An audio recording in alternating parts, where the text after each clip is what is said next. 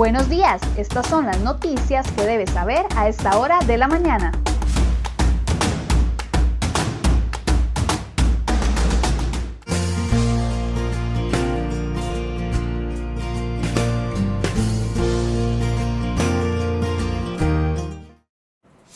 Lunes 9 de noviembre, muy buenos días, muchas gracias por iniciar la semana informándose con CR Hoy Noticias. Vamos de inmediato con las informaciones que hemos preparado para el día de hoy.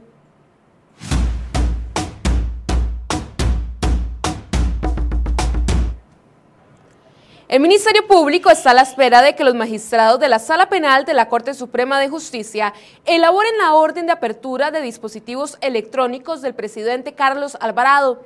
En ellos se pretende encontrar información valiosa relacionada con el caso de la Unidad Presidencial de Análisis de Datos UPAD. Pero, ¿qué pasaría si en medio de la diligencia judicial de examinación de los teléfonos de Alvarado se ubica prueba relacionada a otros posibles hechos irregulares? El artículo 181 del Código Procesal Penal de Costa Rica establece el escenario de que cualquier prueba podrá ser aportada a un expediente en el tanto sea obtenida de manera lícita en un marco normativo que no viola el debido proceso. La Fiscalía, en ese caso, tendría la obligación de realizar una gestión ante los mismos magistrados de la Sala Tercera para poder procesar cualquier otra prueba que sea encontrada en los dispositivos de Alvarado. Ante este panorama, desde 1949, Carlos Alvarado se convertirá en el primer presidente de la República al que se le ordena abrir elementos privados por una investigación penal durante su gestión. Entre ellos se decomisaron dos teléfonos personales y la computadora del presidente para examinarlos y extraer información valiosa para una causa judicial en su contra por el caso UPAT. Y será necesario adoptar las pruebas COVID-19 que el presidente Carlos Alvarado prometió a finales del mes de abril parece que están lejos de ser una realidad. Un mes después que empezó la pandemia, Alvarado indicó que él sería el responsable si no estaban listas.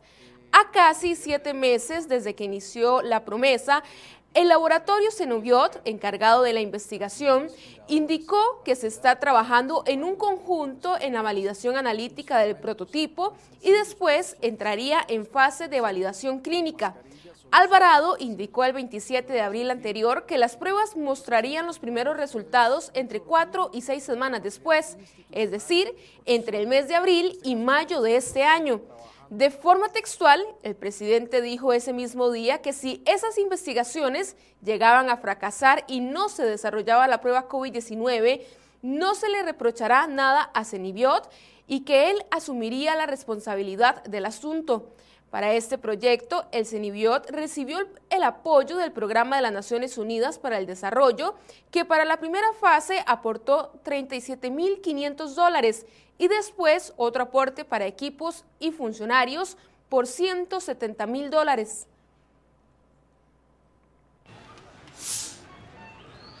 Los bancos del Estado, Nacional y de Costa Rica gastarán este año casi 10.800 millones de colones en total en sus convenciones colectivas.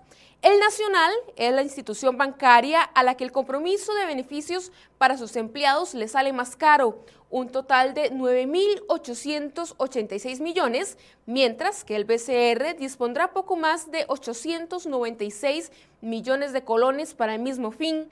Ambas instituciones reportaron que esperan gastar una cifra similar durante el 2021 en las convenciones colectivas. Sin embargo, Finalmente, dependerá de factores particulares que pueden afectar a la planilla. Además, el Banco Nacional y su sindicato negociaron entregar ayudas por hasta 700 mil colones por concepto de gastos de sepelio de un funcionario de los familiares y de, y de este, entre otras ayudas, en la que a causa sea muerte. También se ha dado un subsidio de 150 mil colones al trabajador que contraiga matrimonio uno de 225 mil por nacimiento o adopción de cada niño del funcionario, entre otros beneficios.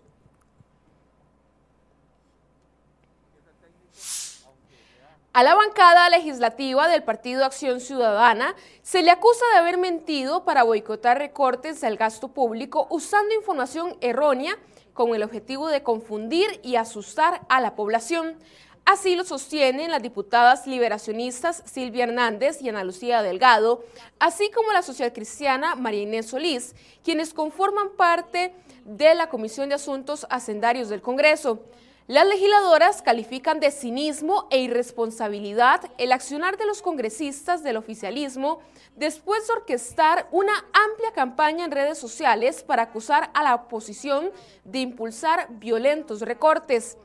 Estos en torno al presupuesto nacional de 11.4 billones de colones para el 2021.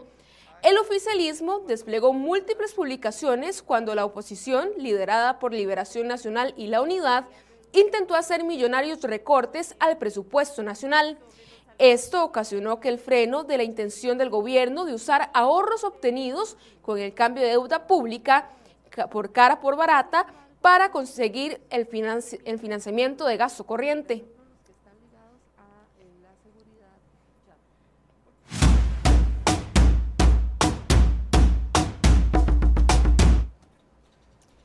El gobierno anunció este domingo que el presidente Carlos Alvarado emitiera un decreto de emergencia para atender los daños que provocó el huracán ETA que impactó Centroamérica durante esta semana pasada.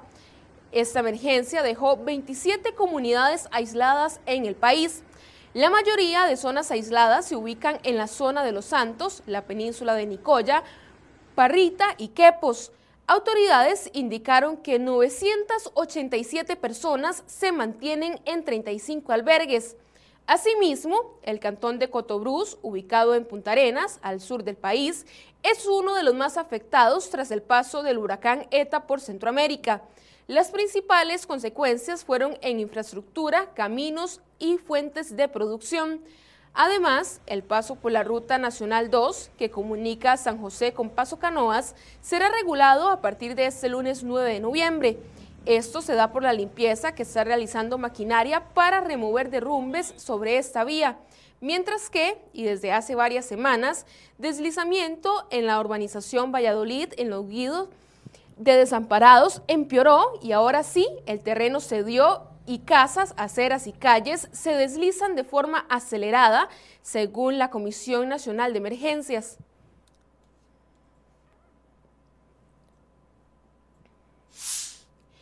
Dos hombres murieron en hechos violentos en las últimas horas. El primero fue asesinado de múltiples balazos la noche del domingo en la ciudadela León 13 en San José. Cuando los paramédicos llegaron al sitio, ubicaron al hombre de 40 años con múltiples heridas en el tórax y fue declarado fallecido en el sitio. El segundo caso sucedió en Moravia. Cuando los paramédicos llegaron al sitio, ubicaron al hombre de 40 años con múltiples heridas en la cabeza y el tórax. Además, en otro suceso, un hombre de apellido Montiel, de 33 años, falleció la noche del pasado sábado en medio de un accidente entre dos motocicletas. Los hechos ocurrieron en finca Frutería de Cariari de Pocosí, en la provincia de Limón. Según el reporte del OIJ, a eso de las 6 de la tarde, la moto que conducía Montiel chocó de frente contra otro motociclista y 65 personas fueron detenidas el sábado 7 de noviembre en un megaoperativo policial que se realizó en distintas partes del país. Según el Ministerio de Seguridad Pública, la mayoría tenía órdenes de captura y otras por delitos varios.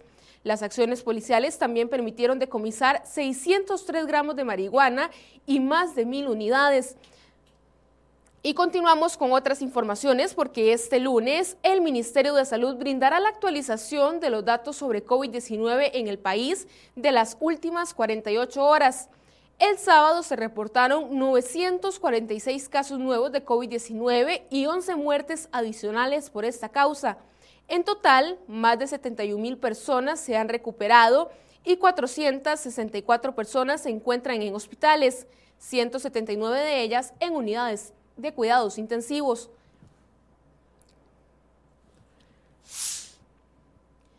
Un reciente informe de la Auditoría Interna del Instituto Costarricense de Acueductos y Alcantarillados AIA pide prestar atención a los altos montos incorrectos que deben ajustarse en algunos recibos de agua pero no establece ninguna responsabilidad por los errores.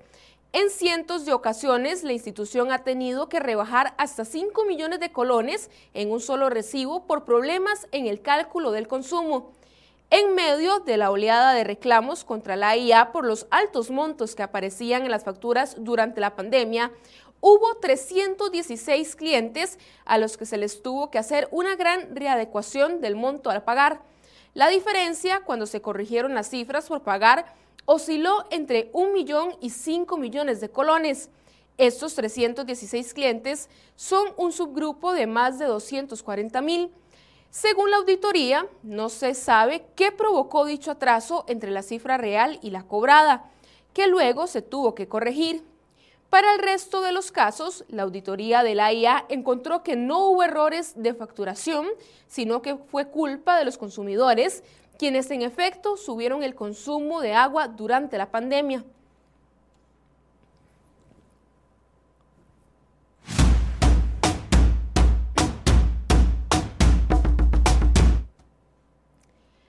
El próximo año, cada 60 segundos que el reloj avance, Costa Rica estará destinado a un monto aproximado a los 4 millones de colones solo para pagar los intereses de la deuda interna y externa que vence en 2021. La cifra ayuda a entender mejor la dimensión del problema. Si se calcula por hora, los intereses de la deuda del país demandan 244.2 millones de colones y al día la cifra es cercana a los 6 mil millones de colones. Durante todo el próximo año, esa cifra representa 2.1 billones de colones que, según las autoridades hacendarias, requerirá solo para cubrir intereses.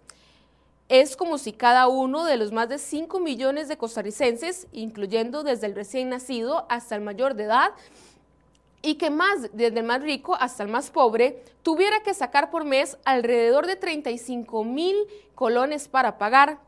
Esto para el pago de los intereses de sus tarjetas de crédito sin ni siquiera haber tomado en cuenta todavía las amortizaciones y los abonos a la deuda principal.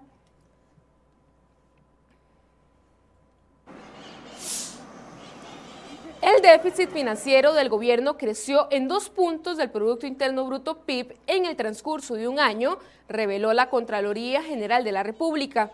En el 2019, el déficit financiero fue de un menos 4.7% del PIB, mientras que al cerrar septiembre del 2020, este fue de un menos 6.7%. Cada punto porcentual del PIB equivale a más de 380 mil millones de colones. La caja revisó la disminución en sus ingresos del 2020, producto de males como la pandemia del COVID-19 y el impacto que éste ha tenido en el empleo y en las cotizaciones obrero-patronales. Según información de la gerencia financiera de la institución, a septiembre la caja ya contaba con un faltante de recursos por el orden de los 525 mil millones de colones. Y en otras informaciones, tres diputadas de fracciones distintas recomendaron crear un nuevo órgano de cooperativismo que demandaría recursos públicos para su sustento. La propuesta la firman principalmente diputados del PAC. Además, cuenta con el apoyo de dos diputadas socialcristianas y de José María Villalta del Frente Amplio. El Consejo Nacional de Cooperativas, CONACOP, principal centro de representación del movimiento cooperativo, recibió por primera vez en más de tres años una transferencia presupuestaria de parte del Instituto Nacional de Fomento Cooperativo Infocop. Giovanni Villalobos, presidente de CONACOP, anunció que la semana pasada recibieron un primer abono de 204 millones de colones para su presupuesto. Ese dinero servirá para el desarrollo del movimiento cooperativo.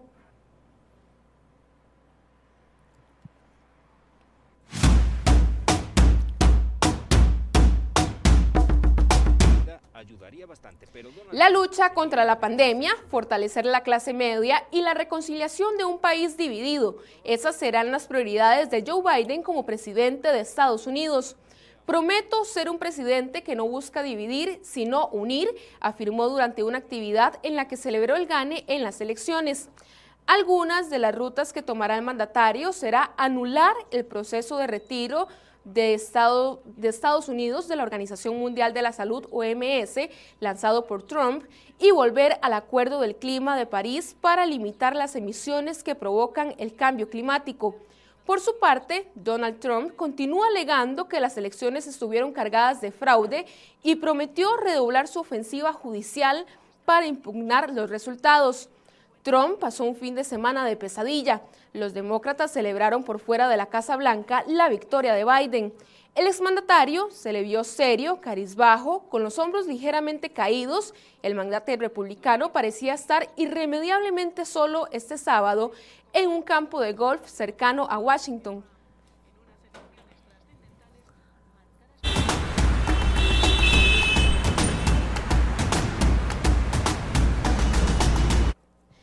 7 y 35 de la mañana realizamos en este momento el reporte del tránsito. Iniciamos en la rotonda de San Sebastián, donde vemos un tránsito bastante fluido esta mañana. Continuamos en Desamparados, esto es cerca del cementerio, donde también vemos un tránsito bastante favorable para todos los conductores que utilizan la vía y presten mucha atención también a todos los conductores porque desde este lunes 9 de noviembre los peajes de la Ruta 1 amanecieron más caros, así que si usted pasa por las estaciones de Naranjo o Río Segundo deberá desembolsar más dinero. Preste mucha atención, en Río Segundo actualmente se cobran 75 colones sentido hacia La Juela y en Naranjo 150 sentido hacia San José. Con las nuevas tarifas de peaje, los conductores de automóviles pagarán 275 colones en el peaje de Río Segundo de Alajuela y 525 colones en el de Naranjo.